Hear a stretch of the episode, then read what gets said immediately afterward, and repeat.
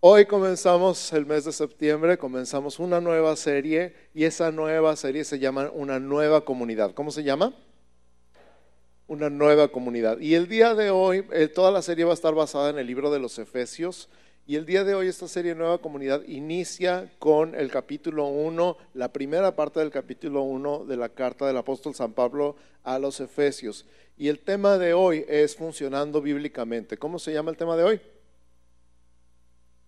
Excelente. Y vamos a ver Efesios capítulo 1, versos 1 al 14. Vamos a leerlo de corrido y luego vamos explicando. Efesios 1, del 1 al 14, dice así, Pablo, apóstol de Jesucristo, por la voluntad de Dios, a los santos y fieles en Cristo Jesús que están en Éfeso, gracia y paz a vosotros de Dios nuestro Padre y del Señor Jesucristo Bendito sea el Dios y Padre de nuestro Señor Jesucristo, que nos bendijo con toda bendición espiritual en los lugares celestiales en Cristo. ¿Cuántos dicen amén? Voltea con tu vecino y dile, soy bendecido. Según el verso 4, nos escogió en él antes de la fundación del mundo. Di conmigo, soy escogido para que fuésemos santos y sin mancha delante de él en amor habiéndonos predestinado para ser adoptados hijos suyos por medio de Jesucristo. Ahora di, soy adoptado según el puro afecto de su voluntad, para la alabanza de la gloria de su gracia, con la cual nos hizo aceptos en el amado. Ahora di, soy aceptado en quien tenemos redención por su sangre, el perdón de pecados, según las riquezas de su gracia que hizo sobreabundar para con nosotros en toda sabiduría e inteligencia, dándonos a conocer el misterio de su voluntad, según su beneplácito, el cual se había propuesto en sí mismo de reunir todas las cosas en Cristo en la dispensación del cumplimiento de los tiempos, así las que están en los cielos como las que están en la tierra. En él asimismo tuvimos herencia, ahora dice, soy heredero habiendo sido predestinados conforme al propósito de al que hace todas las cosas según el designio de su voluntad, a fin de que seamos para alabanza de su gloria, nosotros los que primeramente esperábamos en Cristo. En él también vosotros, habiendo oído la palabra de verdad, el evangelio de vuestra salvación, y habiendo creído en él, fuisteis sellados con el Espíritu Santo de la promesa. Ahora di, soy sellado con el Espíritu Santo, que es las arras de nuestra herencia hasta la redención de la posesión adquirida para la alabanza de su gloria. ¿Cuántos dicen amén? Gracias a Dios, ¿verdad? Que somos bendecidos, escogidos, amados, adoptados, herederos, perdonados y sellados con el Espíritu Santo. Y vamos a hablar un poquito entonces de, estos, de este pasaje y vamos a introducir diciendo que Pablo escribe la carta a los Efesios desde la cárcel en Roma. Él ya había sido encarcelado y estando en la cárcel en Roma en el año 60 después de Cristo, aunque escribe apóstol de Jesucristo por la voluntad de Dios, estableciendo la autoridad de esa misma carta. Escribe afirmando a sus discípulos en Éfeso acerca de dos temas, lo que es la iglesia y lo que es la gracia. Di conmigo, lo que es la iglesia y lo que es la gracia. Toda la carta a los Efesios habla de estos dos temas, lo que es la iglesia y lo que es la gracia. Como un manual de miembro nos explica a qué es a lo que pertenecemos ahora y nos habla la verdad del Evangelio de la Gracia que es relevante en pleno siglo XXI. Y vamos a hablar entonces de cuatro características de nuestra salvación en todos estos versículos. Y vamos a aprender cuatro palabras teológicas. Ah, el estudio teológico de la salvación se llama soteriología. Tengo frío y estoy temblando y estoy tartamudeando, denme chance. ustedes tienen frío allá abajo, imagínense acá arriba. Ya se me fue el rollo. Soteriología, el estudio de la teología de la salvación. Y dice las cuatro, doxológica, cristológica, trinitaria y exhaustiva. La salvación en Efesios nos la, explica en estos cuatro términos. Es doxológica, es cristológica, es trinitaria y es exhaustiva. Si estás tomando notas, estos son los cuatro puntos de nuestro sermón el día de hoy, de nuestro mensaje. Número uno, doxológica. ¿Qué significa que la salvación es doxológica? Significa que es para la gloria de Dios. Di conmigo, para la gloria de Dios. Todo lo que dijimos hace rato y, dos veces menciona, ¿verdad? Para alabanza de la gloria de su gracia y a fin de que seamos para su gloria, para la alabanza de su gloria. Todo lo que Dios hizo es para su gloria. Él es el que se lleva la gloria. Por eso era importante que tú y yo fuéramos incapaces de salvarnos a nosotros mismos. El propósito de la ley era precisamente que nos diéramos cuenta que es imposible cumplir todos los 613 mandamientos. Y cuando nos sintiéramos como cucarachas, que no podemos hacer nada para salvarnos a nosotros mismos, ¿cuántos han tratado de cambiar su carácter ustedes solos? ¿Cuántos lo han logrado? No podemos solos, solamente podemos por medio de Jesús. Y entonces Jesús es el que se lleva la gloria. Ya dices, yo logré cambiar, lo más difícil de cambiar de mi vida lo cambié yo, no pude, pero puedes decir, Cristo me cambió. ¿Cuántos pueden decir que Cristo los ha cambiado? Amén. Entonces, ¿quién se lleva la gloria? Cristo. Somos para la alabanza de su gloria. Así como una obra de arte es expuesta en un museo y miles de personas van a ver esa pintura o esa escultura y dicen, wow, la pintura. No, ¿verdad? Dicen, wow, el autor el artista que hizo la pintura. Admiras la escultura, pero admiras al que hizo la escultura. Admiras la pintura, pero admiras al pintor.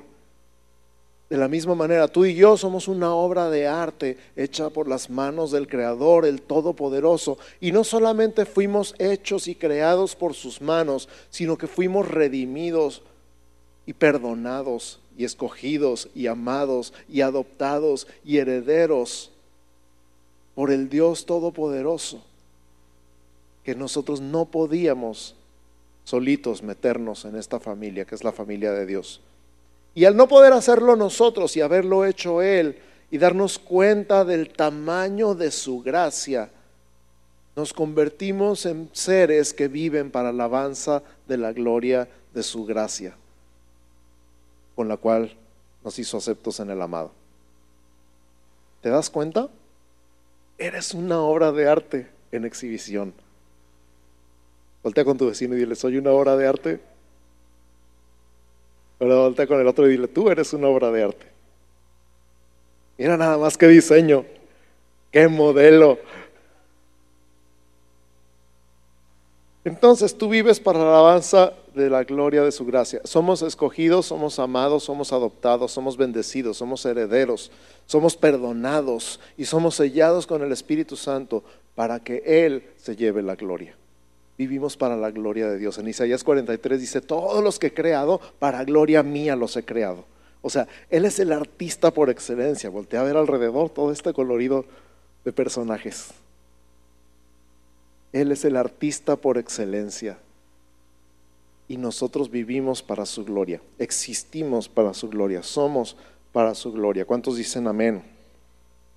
Número dos, la salvación, tal como nos la explica en Efesios 1, del 1 al 14, es cristológica. ¿Qué significa cristológica? Suena bastante razonable, ¿verdad? Que se trata de Cristo. ¿Y cristológica? Significa que se trata de Cristo. ¿Se acuerdan? Eh, ahorita no está Javier Ortiz con nosotros, pero cuando él dirige la alabanza, una de sus frases favoritas es, vamos iglesia, se trata de Jesús. Lo dice tan seguido que ya casi lo puedo decir al mismo tiempo con él. Pero es la verdad, se trata de Jesús. La salvación se trata de Jesús, no se trata de nosotros, se trata de lo que Cristo hizo. La diferencia entre la fe cristiana y todas las religiones del mundo es que en todas las religiones del mundo te dicen lo que tienes que hacer y en la fe cristiana te decimos lo que Cristo ya hizo. Voy a repetir, todas las religiones te dicen lo que tienes que hacer. La fe cristiana, la palabra de Dios te dice lo que Cristo ya hizo.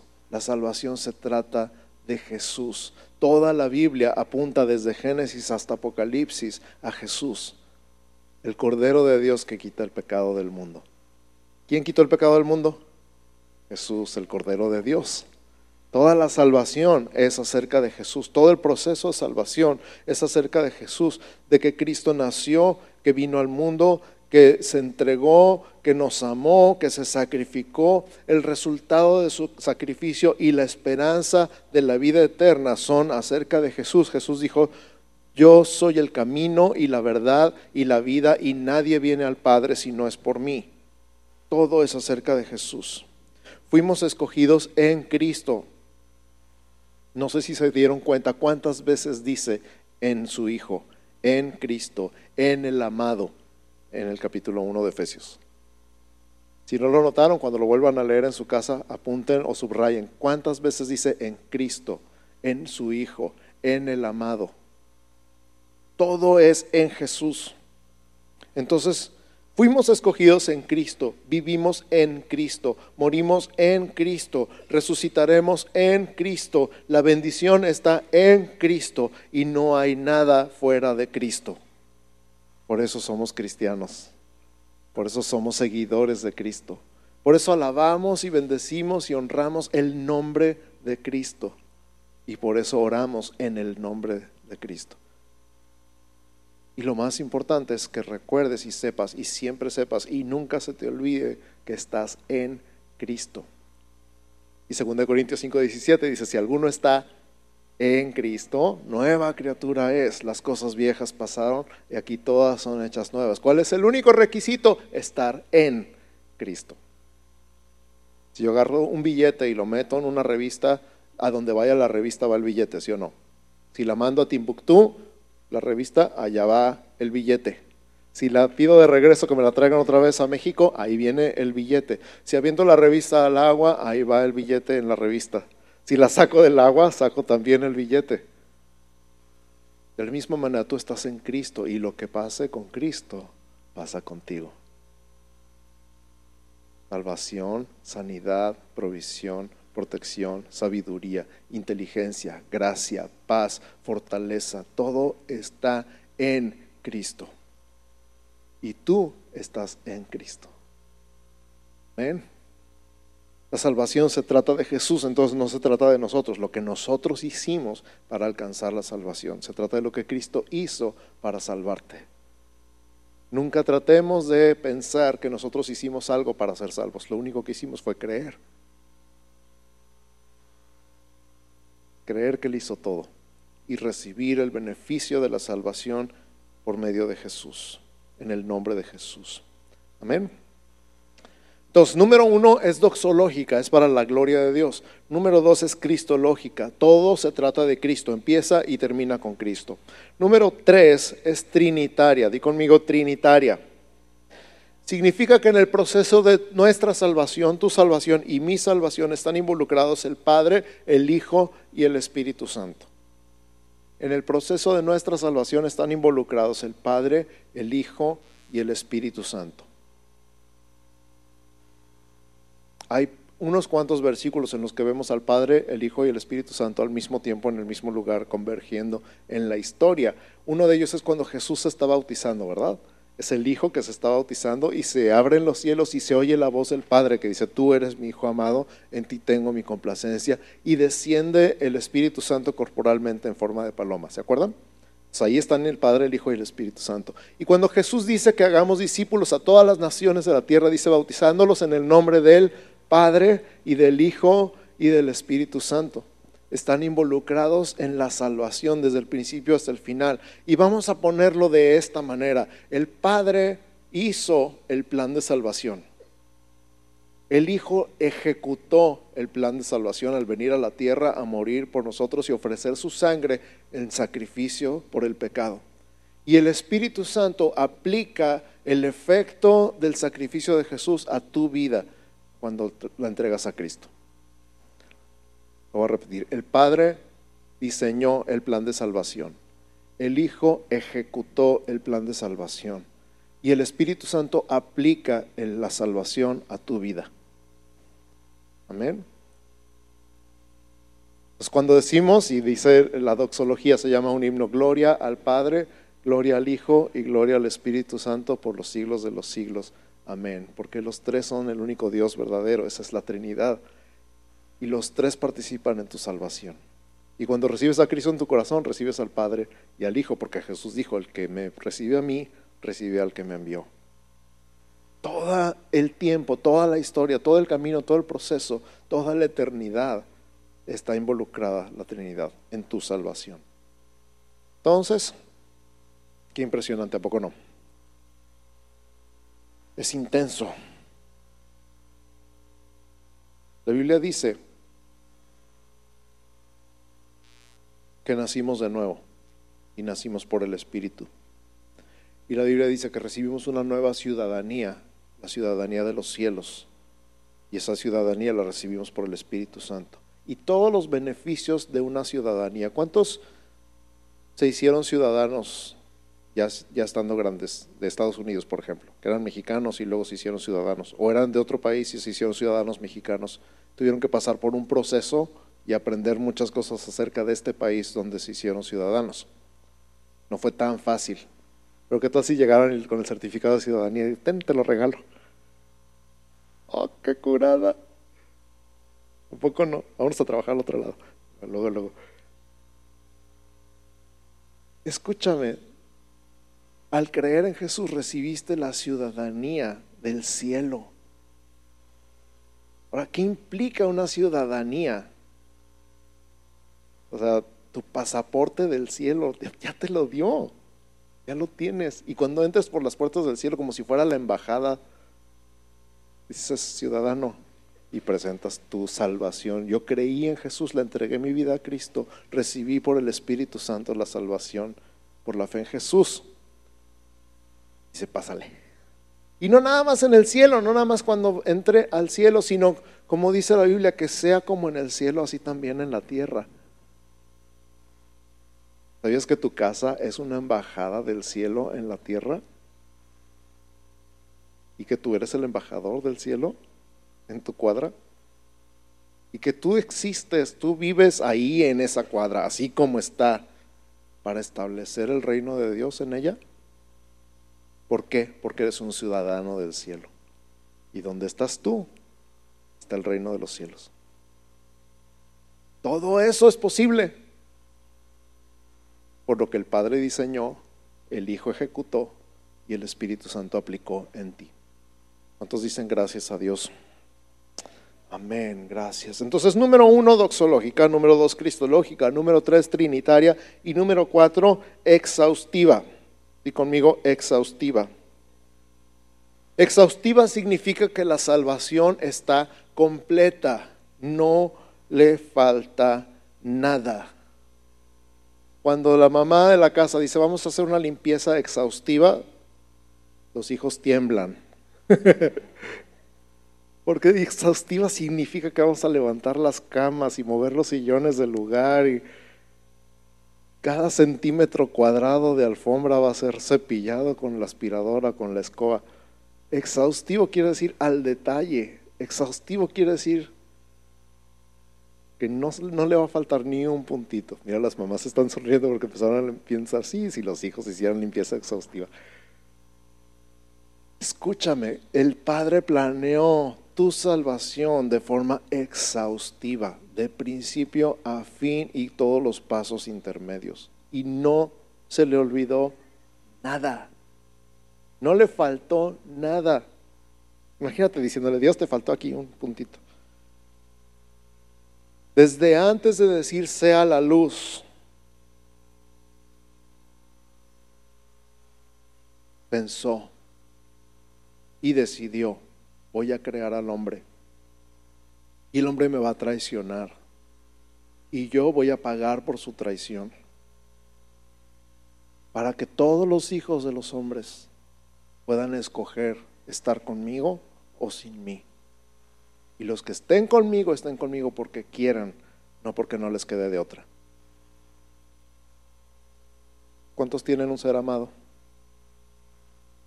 ¿Cuántos les gustaría encadenar su ser amado a ustedes? Uno que otro. y lo digo con todo el amor del mundo. ¿Tú quieres que alguien que amas esté contigo porque quiere o porque no le queda de otra? Porque quiere, ¿verdad? Y Dios quiere que tú estés con Él porque quieres, no porque no te queda de otra. ¿Qué, tenía que pasar entonces? Tenías que poder escoger. Si el hombre no hubiera pecado, desde el principio lo que puso fue una elección, ¿quieres vivir conmigo o sin mí? Y el hombre decidió vivir sin él. Pero al mismo tiempo, como ya lo tenía planeado, él pagó por esa salvación, pagó por ese perdón, pagó por esa reconciliación para que de toda la humanidad unos cuantos quisieran estar con él. Es un plan perfecto, es un plan eterno. Y al final vamos a ver a nuestro Salvador cara a cara y vamos a poder pasar toda la eternidad adorándole, dándole gracias por su gracia, por su perdón, por su reconciliación, por su plan perfecto. Desde ser escogidos antes de la fundación del mundo, hasta ser santos y sin mancha delante de Él. Todo está en Efesios 1. voy a repetir. Desde ser escogidos antes de la fundación del mundo hasta llegar a ser santos y sin mancha delante de Él, todo está en Efesios 1, del 1 al 14. Increíble, ¿no? Y todo es por su gracia. Te amó desde que tuvo la idea de crearte y te amará por toda la eternidad y puntos intermedios. ¿Te anda por pasar la eternidad con Él? Entonces hoy aprendiste cuatro términos teológicos soteriológicos. Es mi salvación es doxológica, cristológica, trinitaria y exhaustiva. Repítelo.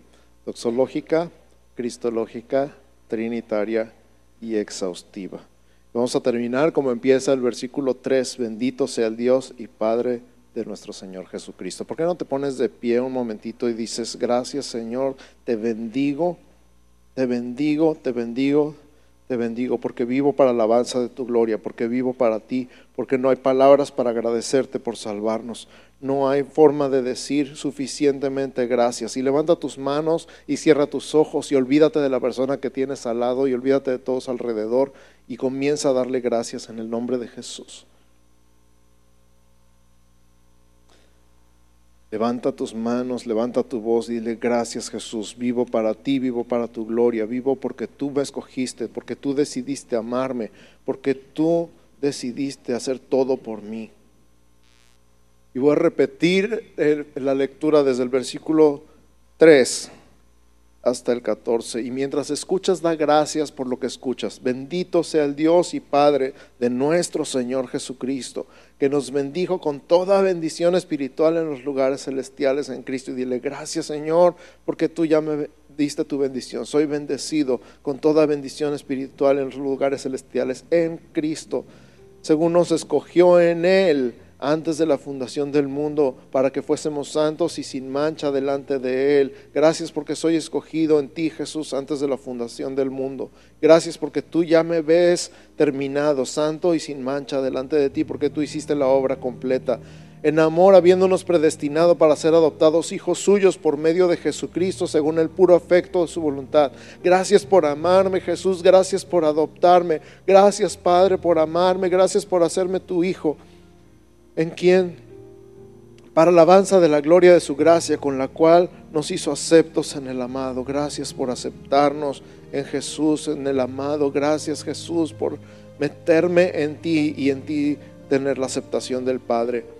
Gracias en quien tenemos redención por su sangre, el perdón de pecados según las riquezas de su gracia. Gracias por tu perdón, Señor. Gracias por tu perdón. Gracias porque puedo vivir como perdonado.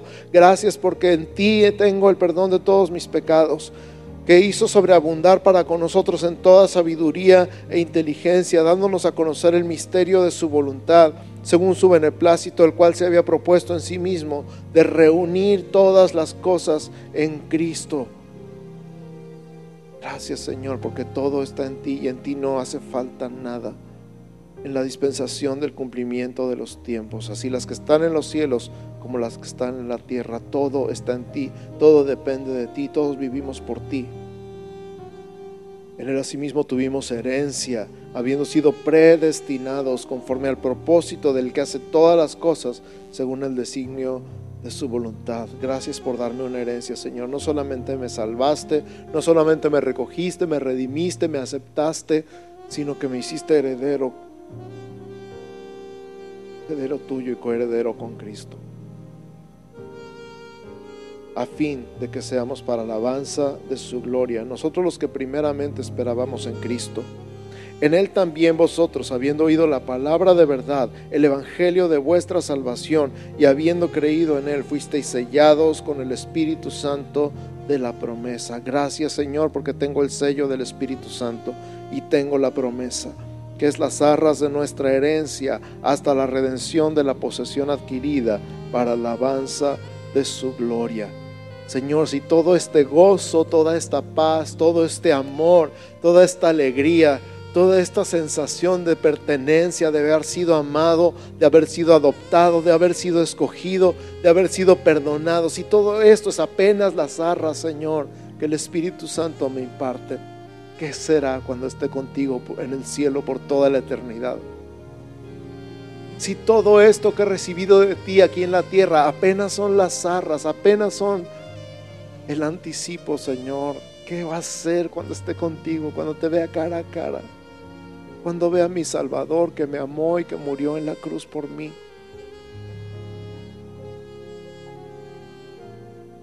Cuando no haya nada más que amor, tu amor rodeándonos, cubriéndonos, limpiando las lágrimas de nuestros ojos, experimentando tu perdón de una manera mucho más grande de lo que nuestra mente finita alcanza a entender. Gracias Jesús. Gracias Señor. Te amamos, te amamos, te adoramos, te bendecimos. Gracias. En el nombre de Jesús. Amén. Amén, amén. Gracias. Que Dios los bendiga. Pueden sentarse. Pueden sentarse.